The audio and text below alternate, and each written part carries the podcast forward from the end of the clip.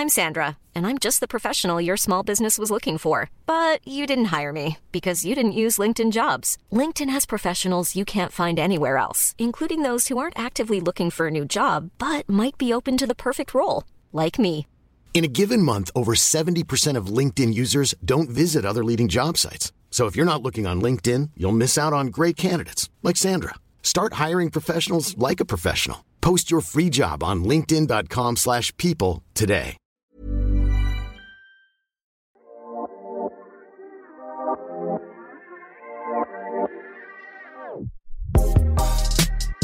C'est bien la première fois qu'il fait des étincelles avec sa bite. Et on bandera quand on aura envie de bander. C'est drôle. Un bonhomme, substantif masculin et adjectif, selon le dictionnaire, c'est un homme bon, vertueux, d'un comportement favorable, agréable à autrui. Alors pourquoi quand on entend? Ils vont voir si je suis pas un bonhomme On a l'impression que ça veut dire autre chose. Bonjour, c'est Victoire de la Maison Neuve et vous écoutez la saison 3 de Bonhomme, le podcast sur les masculinités du magazine GQ. Cette semaine, la gastronomie est mise à l'honneur à l'occasion de la GQ Food and Drink Experience, un événement 100% live qui réunit des personnalités iconiques et prometteuses de la gastronomie pour des ateliers et des masterclass uniques. Et pour étendre l'expérience au podcast Bonhomme, nous avons choisi d'inviter la chef Amandine Chéniaud, 42 ans, qui vient de créer son premier restaurant Pouliche à Paris, après être passée dans les cuisines des plus grands établissements. Nous l'avons invitée car elle a une vision bien à elle de cet univers qu'elle entend adapter à sa personnalité et non l'inverse. Elle nous parle de sensibilité, trop peu exprimée au sein des brigades, des rapports hommes-femmes en cuisine et des souvenirs d'enfance qui l'inspirent aujourd'hui. Comme toujours, on commence par sa définition du bonhomme. Un bonhomme. Un bonhomme, c'est un mec euh, droit dans ses bottes, euh, qui a des valeurs, qui incarne un truc plus, enfin très honnête, euh, droit, carré quoi. Est-ce que c'est un terme qu'on emploie beaucoup dans la gastronomie, en cuisine, dans ton entourage, dans ton environnement? Pas trop, ouais, pas trop dans mon entourage. C'est pas, c'est pas un mot qu'on utilise beaucoup. Et toi, t'en connais des bonhommes euh, dans cette définition? Des personnes qui Ouais. t'as- qui t'ont inspiré cette définition? Bah ouais, quand même. Heureusement. Qui ça? Bah mon mec déjà, euh, qui, a, qui est quelqu'un d'hyper discret, euh, très euh, euh, très introverti, mais euh, qui est le mec le plus droit et le plus honnête que je connaisse, et le plus bienveillant aussi. Ensuite, euh, bah tu vois, les, les personnes avec lesquelles je travaille, euh, PJY, mes associés, c'est des des mecs. euh, voilà, ils sont méga réglo, c'est des mecs euh, qui sont euh, qui ont une très belle image, qui sont des, des vrais bosseurs, qui sont euh, des acharnés de boulot vraiment, euh, des mecs comme ça, ouais. Et en général, que ce soit homme ou femme, c'est qui les figures affirmées de ta vie qui t'ont aidé à te construire euh, tel que t'es aujourd'hui? Est-ce qu'il y a des personnes qui ont eu un rôle euh, de modèle euh, Ouais. Bah il y en a il y en a pas mal pour le coup, je viens d'une famille où où les femmes sont fortes et où les mecs sont plutôt introvertis et très effacés. Ouais, chez, chez moi, c'est les, les femmes qui vraiment prennent les décisions et qui drivent les choses quoi. Donc j'ai envie de te dire ma mère, ma grand-mère, c'est des personnes qui ont euh, qui ont beaucoup compté, qui m'ont montré qu'on peut être euh, maître de ce qu'on fait sans sans attendre euh, d'être entretenu ou euh, voilà. Ensuite, euh, il y a eu mon maître d'apprentissage qui est, qui est un mec qui est pas connu mais qui s'appelle Marc Singer qui m'a servi un petit peu de deuxième papa au moment où j'ai commencé à travailler dans la restauration. C'est quelqu'un qui m'a pris sous son aile, qui m'a guidé, qui m'a qui a pris le temps de m'écouter, qui m'a rassuré aussi parce que c'est pas évident quand tu démarres dans ce métier-là, quand t'as pas les codes et que personne dans ta famille ne, ne fait ces métiers-là. Puis après, euh, bah, avec les chefs avec lesquels j'ai pu euh, j'ai pu travailler, euh, c'est tous des sacrés personnages et c'est vrai que euh, c'est une chance d'avoir pu côtoyer ces, ces, ces mecs-là à, à un moment dans ma vie professionnelle. Ouais. Si on veut remonter plus loin que ça, est-ce que tu te souviens du genre d'enfant que t'étais? Est-ce qu'il y avait des Ouais. particularités? J'étais j'étais la petite fille sage qui se fait oublier, qui fait toujours euh, juste ce qu'il faut pour, euh, enfin tu vois, qui fait ce qu'il faut pour passer, qu'on et puis qu'on l'embête pas, mais qui en même temps est plutôt euh, aime bien rêvasser, crayonner sur son sur son cahier et puis à raconter des, des blagues avec ses copines quoi. Et tu te sentais comme les autres? T'étais plutôt sereine euh, J'étais euh, très introvertie. J'étais pas, euh, j'étais pas la grande gueule, tu vois. Plutôt dans l'observation par rapport aux gens et ce côté rêveur, quoi. Vraiment. Et est-ce que tu te souviens des passions ou des choses que tu pouvais faire Ce qui t'intéressait à ces âges-là, même après à l'adolescence aussi, mais Ouais. Quand j'étais gamine, bah moi j'adorais. euh, j'ai, j'ai toujours aimé euh, les, les, les plantouilles, comme on dit. J'ai toujours aimé euh, regarder les plantes en fait. C'est- J'ai toujours. euh, tu vois, quand on allait en forêt, je, enfin, dès que toute petite, je savais reconnaître une girole, enfin, tu vois, des trucs comme ça, quoi. De l'oxalis, la marjolaine quand on allait en montagne. Parce qu'on t'avait appris ça? Ouais, ouais, bah, ouais. ouais. Ça, c'est ma maman qui m'a appris ça très très tôt et toutes les balades. Tu vois, quand tous les étés on partait dans les Alpes, c'est vrai qu'on on rentrait ma mère ramassait de l'arnica qu'elle faisait macérer euh, pour euh, après nous faire euh, tu vois des sur des cotons là quand tu vois quand quand tu t'es cogné quand t'as un bleu elle faisait de la teinture d'arnica on ramassait du cerf polaire on faisait sécher de la menthe c'était c'est quelque chose qui a toujours toujours été là quoi ce monde végétal. Et donc c'est quelque chose que tu as gardé aujourd'hui d'une certaine manière complètement ouais, j'adore ça et tu crois que c'est ça qui t'a mis un pied dans la cuisine? Est-ce que tu penses que ça démarre de là, des plantes, ou comment tu y es arrivé du coup? J'y suis arrivée un peu par hasard. Euh, en fait, donc moi, j'ai, donc, ce qu'on disait tout à l'heure, j'étais bonne élève, je me faisais pas remarquer, j'ai eu mon bac à 17 ans avec mention. Et, euh, et là où j'ai grandi, en fait, c'est t'es, hyper formaté. Tu grandis entre euh, Supélec, euh, l'INRA, euh, Polytechnique, et tu poses même pas de questions. En fait, c'est, logique. Tu vas faire des sciences, tu vas faire maths sup puis tu vas aller voilà, continuer dans cette voie-là. Et en fait, moi, à l'époque, j'avais, je savais pas du tout ce que je voulais faire. Je m'étais jamais posé la question. Et à l'époque, il y avait une euh, ma meilleure copine qui me dit ah, bon, allez, moi, c'est décidé. L'année prochaine, je vais faire Parma. Euh, c'est vachement bien, nana. Et puis euh, d'ailleurs, les, les inscriptions, c'est la semaine prochaine. J'ai fait mon dossier et tout. Et puis là, moi, je me dis oh merde, putain, j'ai jamais réussi à ça. Qu'est-ce que je vais faire? Bon bah, je vais faire quand même. En pharma, il y a des plantes. Voilà. Et je me suis dit ouais, why not? Bon, il y a au moins il y aura de la botanique. et puis après, bah, je verrai bien plus tard. Et en fait, donc je me retrouve euh, sur les bancs de pharma et, euh, et je m'ennuie à mourir. En fait, ça me, je me rends compte que je me projette pas du tout là-dedans, que ça me, ça me va pas quoi. Donc j'arrête en milieu d'année et pour pas rester à, à rien faire devant devant ma télé. Enfin de toute façon, j'ai même pas la télé. Je, je trouve un petit boulot euh, en me disant comme ça, ça va me faire un peu de sous pour payer mon permis de conduire. Euh, et je me retrouve toujours avec une copine qui était qui était là, qui me dit bah tiens, on cherche une serveuse si tu veux là où je travaille, dans la pizzeria où je travaille hop, j'y vais. Moi, je m'étais fait des pataquès en me disant, mais jamais ils vont me prendre, j'ai jamais fait ça de ma vie, etc. Je me souviens, j'avais piqué une veste, tu vois, je m'étais mis, euh, bref, je m'en étais fait des casses, quoi. Et, euh, et donc, je me retrouve à, servir des pizzas et en fait, je me rends compte que j'adore ça. Je trouve ça super cool. Euh, tu rencontres des gens, c'est speed, tu t'ennuies pas. Euh... Ouais, c'est pas par la cuisine que t'es arrivé, c'est par le service, Exactement. le, restaurant. Et j'ai trouvé ça plutôt chouette et je me suis dit, ok, là, il y a peut-être un truc à faire. Euh, tu peux faire, un, essaye de monter un salon de thé, euh, donc euh, toujours dans ce, dans ce coin-là, là, en Vallée de Chevreuse. Fais une école hôtelière, travaille quelques années histoire d'être un peu légitime et puis de pouvoir un peu savoir de quoi tu parles.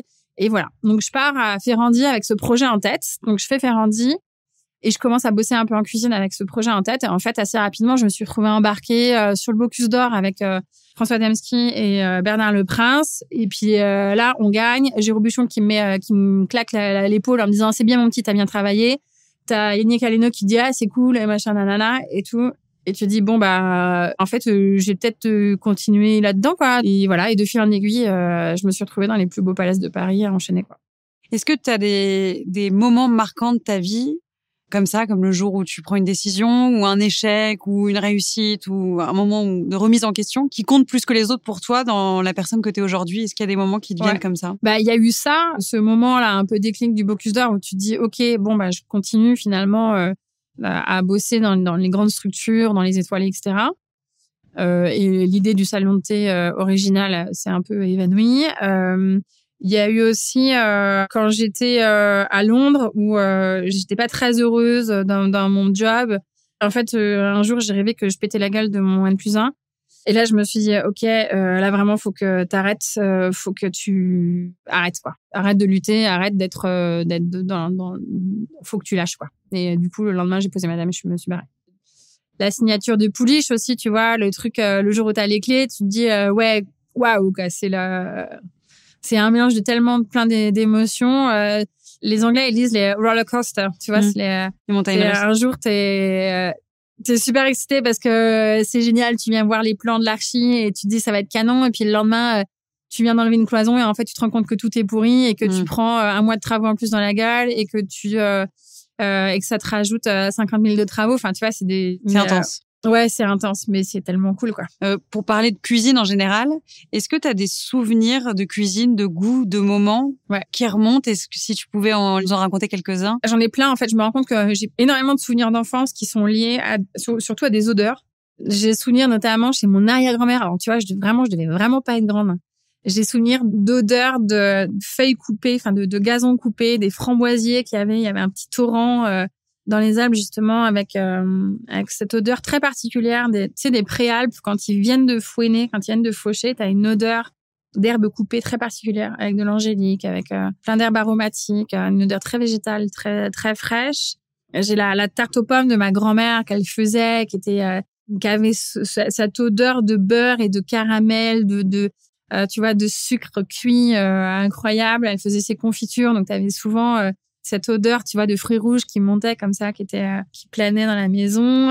C'était le samedi matin quand j'étais gamine, quand je rentrais de l'école, où ma mère avait fait le ménage et ça sentait la cire, tu vois, elle mettait la cire sur la table en bois, la grande table de la salle à manger, et, avais cette... et tu rentrais, tu avais en même temps l'odeur de la nourriture parce qu'elle cuisinait et donc elle avait fait des choses très simples. Il y avait des traditions dans la famille comme euh, on mangeait souvent des, des onglets de veau à l'échalote. C'est très simple, ça prend cinq minutes à faire, mais c'était vraiment le truc qu'on avait toutes les semaines. Ou des frites, tu vois, des bonnes frites maison.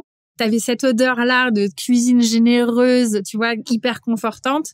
Et en même temps, t'avais la, cette odeur de cire que j'adore, tu vois, d'encaustique, là, quand tu viens la poser sur le bois. Ça, c'est vraiment des souvenirs d'enfance. En général, quand on pose cette question, les réponses c'est souvent lié à une mère, à une grand-mère, et du coup la, cuisine féminine, la cuisine de famille euh, du quotidien. Euh, mais souvent, c'est ces mêmes souvenirs qui sont racontés par des hommes. Comment on explique autrement, mais peut-être que c'est la seule raison que cette société plutôt patriarcale, que les hommes ont vu, ont senti les odeurs de cuisine de leur mère et en ont fait un métier euh, à part entière, un métier d'homme au départ euh, majoritairement? Ouais.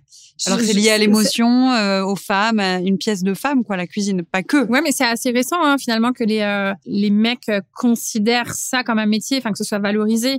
Quand j'ai commencé la cuisine il y a plus de 20 ans, la première fois que j'ai mis une veste de cuisine, si tu veux, c'était le 12 juillet 98. Alors, c'est marrant parce que tous les mecs, ils te disaient, eh, 12 98, euh, et 1, et 2, et 3, 0, machin. Enfin, tu vois, c'est euh, cette espèce de, de souvenir collectif. Et à l'époque, si tu veux, c'était vraiment pas glamour de faire de la cuisine, quoi. C'est moi quand je dis ça à mes parents, tout le monde m'a dit mais attends mais qu'est-ce que c'est, mais d'où ça vient?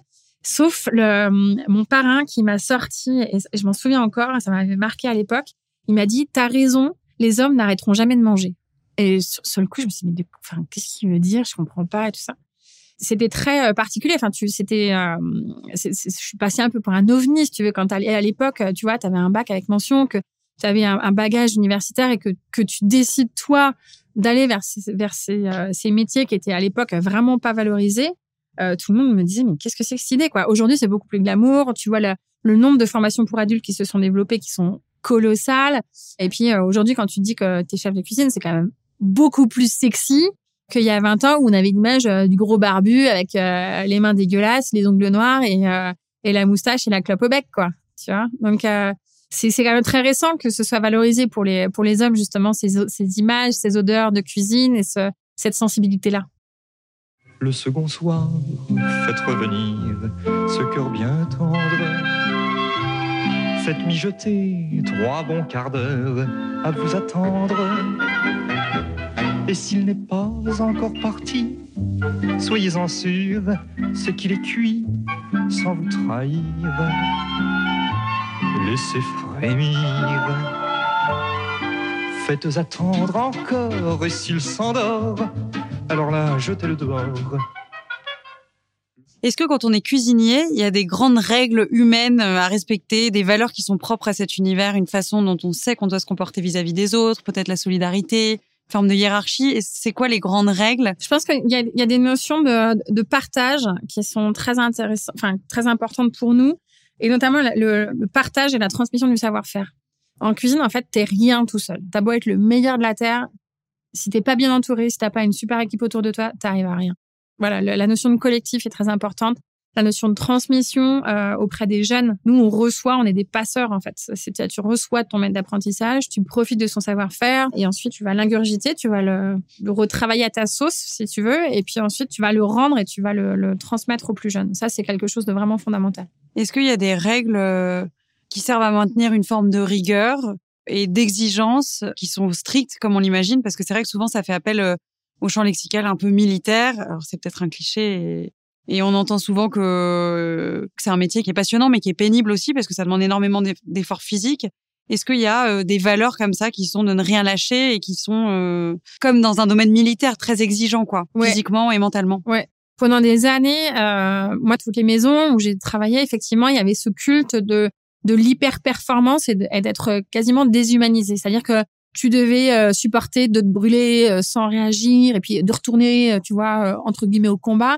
Il y avait euh, ce culte en fait c'était à celui qui travaillait le plus longtemps qui était euh, valorisé etc etc et de minimiser vraiment la sensibilité justement euh, la, rêverie. Enfin tu vois il y avait cette espèce de volonté de, de vraiment de déshumaniser de désensibiliser le cuisinier et dans sa performance et moi je suis vraiment pas dans cette idée là déjà si tu te brûles si tu es insensible à la chaleur c'est comment tu fais après pour pour juger de la température juste d'une crème anglaise par exemple ou d'un chocolat ou euh, même d'une cuisson? Enfin, en fait, tout est tout est affaire de sensation dans ce métier-là. Donc, si déjà toi, tu te dis je suis pas sensible à la chaleur, machin, bah, en fait, tu t'es en fait t'es con quoi. Et ensuite, euh, ce, cette façon de dire que euh, t'es euh, incassable et pas sujet à la fatigue et pas en fait, ça m'intéresse pas. Je trouve que c'est vraiment de la, de la bêtise. C'est pas parce que tu travailles longtemps que tu travailles mieux qu'un autre. C'est peut-être que juste que tu es hyper mal organisé et que t'es pas efficace dans ce que tu fais. Et moi, en fait, les, valeurs qui m'intéressent aujourd'hui, c'est plus c'est pas de subir en fait ce métier-là et ses côtés qui sont pas agréables. Euh, je pense que tu peux être passionné euh, sans subir ton métier et sans euh, sans faire du 7h 23h tous les jours non-stop et qu'on n'a qu'un corps. Donc quand tu te coupes, en fait, tu prends le temps de te soigner parce que sinon, ben peut-être que dans trois ans, tu pourras plus faire ton métier parce que tu auras plus de tendons et que tu auras les mains qui seront tellement abîmées que bah, tu auras plus de plus les moyens de faire ton métier correctement. Donc voilà, j'essaye de vraiment casser ce, cette image-là voilà, on, est des hommes, on n'est pas des machines, on n'est pas notre métier. Il y a une grande part de sensibilité aussi, de sensation, de des, choses qui sont indicibles, des choses qui sont pas explicables à travers des recettes. Enfin voilà, et c'est moi c'est ça qui m'intéresse. Et j'ai pas envie. Je travaille avec des hommes, je travaille avec une équipe, je travaille avec des gens qui ont tous des sensibilités et qui ont des des choses à dire et c'est ça qui m'éclate. C'est pour ça que moi j'ai très peu de recettes écrites en fait. J'aime j'aime pas ce côté-là, tu vois, de dire on fait tous les jours la même chose. Euh, ça, ça m'intéresse moins. J'ai envie d'avoir des gens qui viennent pour passer un moment, pour partager une expérience et euh, que ce soit au niveau de mes clients au niveau des équipes, je pense que il faut que tout soit cohérent. Donc tu peux pas avoir des gens qui viennent chez toi en disant oh, j'ai mangé quelque chose, c'était tellement bon, c'était subtil, il y avait il y avait de l'âme dedans, alors que tu as des équipes qui sont là et qui subissent, c'est pas possible. J'ai vu une interview de toi où tu parlais euh, du fait qu'au début, pour te conformer un peu à un... Parce que tu avais l'impression qu'on attendait toi en cuisine, tu gommais ton côté féminin et tu avais l'impression qu'il fallait le faire. Ouais. Et, et ça me fait penser à ce que tu viens de dire, dans le sens où est-ce que ça, c'est en train de bouger ou c'est toi, en tant que femme, qui décide de l'apporter dans tes établissements? Ouais. Comment ça se passe réellement euh? Effectivement, au, tout début, euh, je remets un peu les choses dans le contexte. C'est encore une fois, c'était il y a 20 ans, donc les choses sont un petit peu différentes. Quand je suis arrivée au Plaza, j'étais la seule fille, par exemple, et euh, t'avais des mecs qui m'appelaient la fille. Et à l'époque, je n'osais pas me mettre en jupe. À un moment, je m'étais coupé les cheveux, mes courts euh, garçon, tu vois. J'osais pas me maquiller ou avoir des traits de féminité euh, marqués parce que j'avais pas envie qu'on m'attaque sur le sujet, en fait. C'était déjà tout ce que tu fais, c'est déjà interprété comme OK, elle, elle fait ça comme ça parce que c'est une fille. Elle, on lui a dit ça parce que c'est une fille. Et donc, effectivement, je m'étais mis un peu des barrières toute seule en me disant, OK, faut que, pour t'intégrer au mieux dans l'équipe, en fait, je pense qu'il fallait que je, gomme un peu ces choses-là. Et puis petit à petit, euh, je me suis mis en fait, euh, c'est pas moi le problème, c'est eux. Enfin, si eux ils ont un problème, ça n'appartient qu'à eux. Moi, je, enfin, je vais pas me plier en quatre pour euh, pour ça. Et puis euh, et puis maintenant, en fait, euh, tu vois, je m'en fous. Je suis la première à, faire la cuisine avec les ongles vernis. Si ça plaît pas à quelqu'un, c'est leur problème, c'est pas le mien. Je suis chez moi, je fais ce que je veux. J'ai les cheveux longs, c'est comme ça. Euh, ça m'arrive de faire parfois le service en talons. Il y a que depuis que tu as ton établissement que tu te permets ça ou tu as commencé à l'apporter J'ai commencé à, à m'autoriser un peu plus de, de sorties de cadre, on va dire, quand j'étais au Raphaël, euh, parce que j'étais chef, parce que c'était une période de ma vie où j'ai commencé du coup à plus être en salle, à plus être au contact des clients, à plus être au contact des journalistes et que du coup, euh, bah tu peux pas arriver euh, en salle euh, en basket dégueulasse euh, avec, enfin je sais pas, tu vois, il y a, y a, un minimum. Je, je, trouve que quand tu quand tu vas à la table de quelqu'un, tu as envie d'un univers et un univers, ça s'incarne aussi par, bah tu vois, être souriant, avoir des mains qui soient propres, avoir, voilà, moi j'ai plus envie qu'on me reconnaisse pour pour ça que pour euh, pour des mains crasseuses et euh, la tenue de combat quoi. Ouais, tu vois, enfin ça ça me plaît pas les pantalons de pied de poule dégueulasses mal taillés en fait, bah non, j'ai pas envie de ça. Et puis si en fait t'as pas envie de ça, t'es mal à l'aise, t'es pas bien, t'es enfin voilà, tout va ensemble. J'ai envie d'être euh, raccord entre euh, entre ce que je dégage, entre ma tenue de travail et ce qui me plaît. Est-ce que justement tu penses qu'il y a une différence dans les restaurants ou les brigades qui sont dirigées par des femmes à ces sujets-là? Est-ce que c'est les mêmes codes? Ou est-ce que les femmes ont intégré les codes de l'univers et du coup ça change rien? Alors, j'ai, jamais travaillé dans des brigades tenues par des femmes.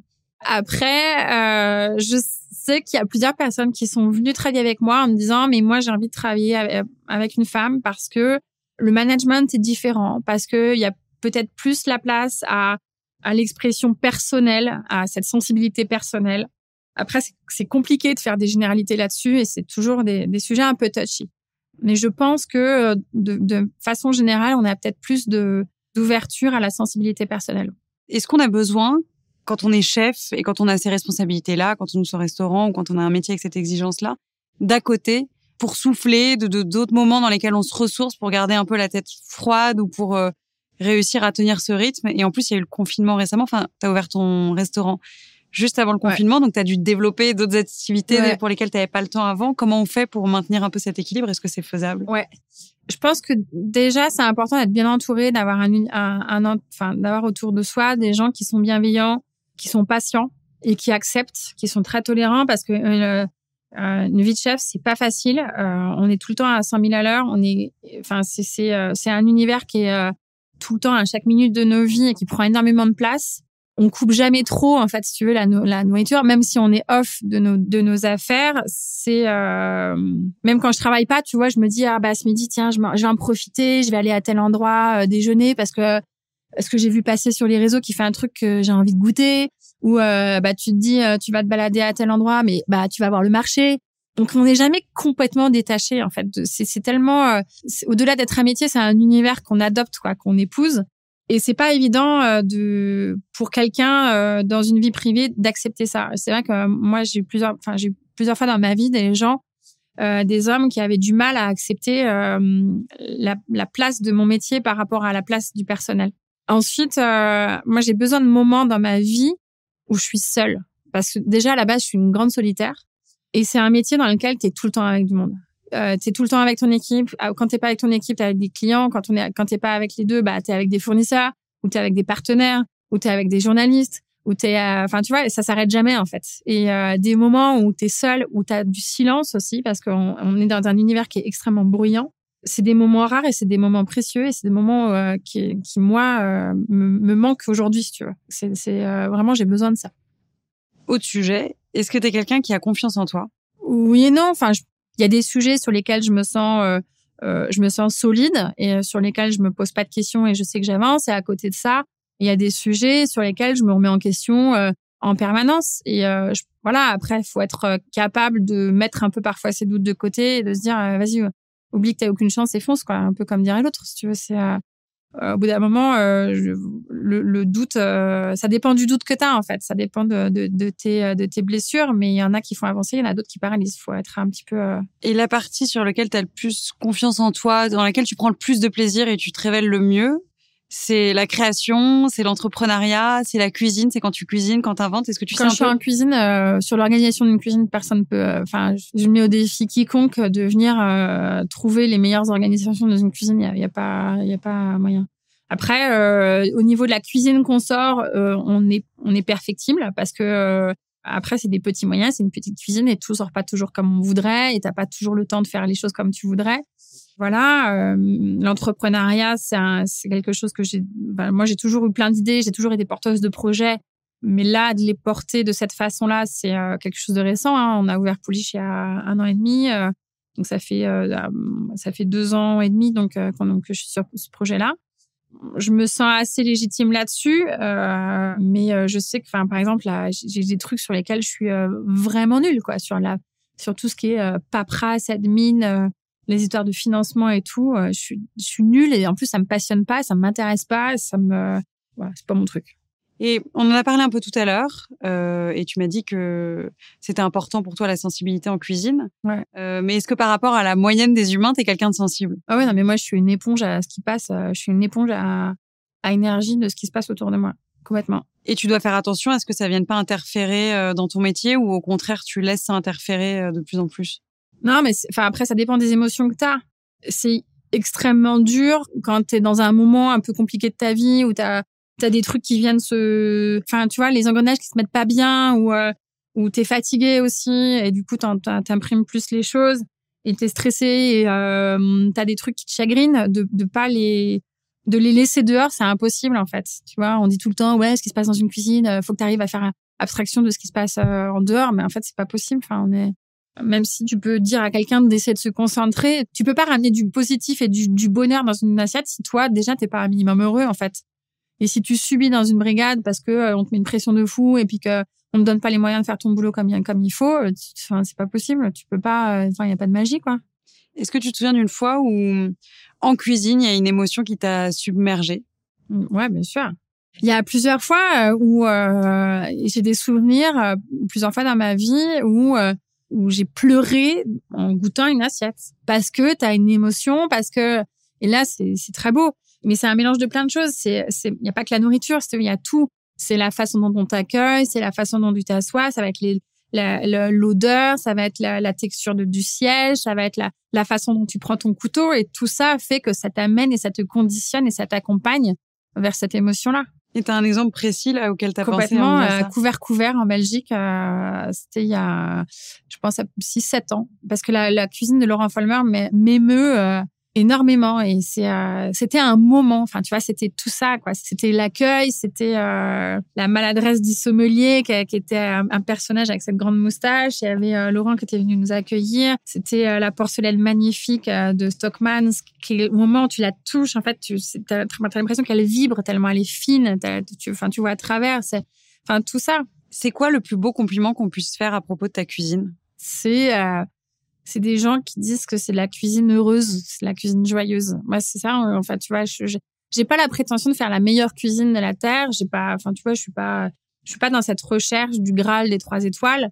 Mais j'ai envie que, avec nos petits moyens, avec notre, euh, enfin, faut pas oublier quand même, on a un menu à 28 euros. Le soir, c'est 55 euros. Donc, tu as quand même un, modèle économique qui est, qui est pas, euh, enfin, tu vois, on n'a pas tous ces moyens dans un, dans un 3 étoiles, mais tu as des services où tu te dis, ah, bon, ce soir, euh, tout s'enchaîne bien, et puis tu vois que les gens sont heureux, tu vois que toutes les assiettes reviennent vides, les mecs, ils viennent te voir après le service et ils sont là, ils font, ah, c'était super, franchement, encore une fois, on est, on est bien chez vous, tu vois, on est bien chez vous. Et le plus beau compliment qu'on pourrait te faire à toi en tant que personne?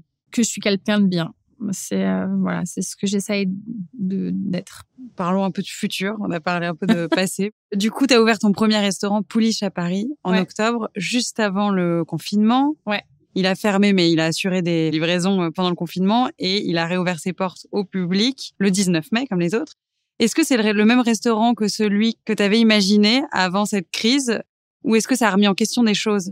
Ça m'a conforté euh, sur les choix euh, qu'on a fait au début à l'ouverture, de se dire que euh, j'ai pas envie d'aller vers de la restauration étoilée, j'ai envie d'un endroit où on se sente bien, où où tu as la notion d'accueil, ou le, voilà, d'être ensemble, de partager les choses. Je pense qu'aujourd'hui, euh, tu vois que tu as plein de chefs qui sont en train de faire le choix justement d'arrêter de faire de l'étoilé pour revenir vers quelque chose de plus convivial. Et ben, tu vois, nous, on est vraiment dans cette euh, dans cette ligne-là, quoi. Et puis euh, là, mi-juillet, euh, si tout va bien, un nouveau restaurant qui va ouvrir à Montmartre, qui va s'appeler le Café de Luce. Luce, c'était le nom de ma grand-mère. Euh, et on va euh, aller réinterpréter euh, le territoire du vieux café parisien avec, bah, tu vois, par exemple, des, des cuisses de grenouille, les œufs à la coque du matin. Euh, Sa tarte aux pommes, t'as réussi Ouais, il y aura des tartes, effectivement, à la tranche, un peu à l'ancienne, tu vois.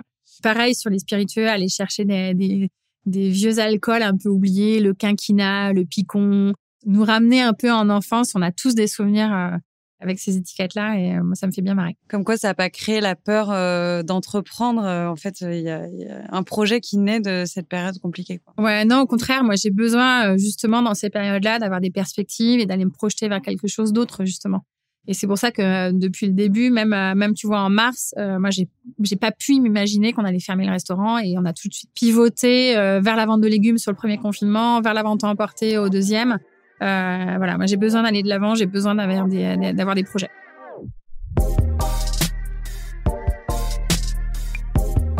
Si vous avez aimé et que vous écoutez Bonhomme sur une appli de podcast, n'hésitez pas à lui mettre 5 étoiles et à commenter. Si vous écoutez sur Audible ou Spotify, c'est super, partagez. Si vous écoutez sur YouTube, vous pouvez liker, partager et commenter. On prendra le temps de vous répondre. C'était Victoire de la Maison Neuve et on se retrouve dans deux semaines pour un prochain épisode de Bonhomme. À bientôt.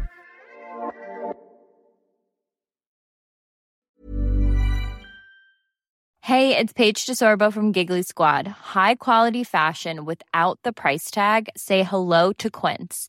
I'm snagging high-end essentials like cozy cashmere sweaters, sleek leather jackets, fine jewelry, and so much more. With Quince being 50 to 80% less than similar brands.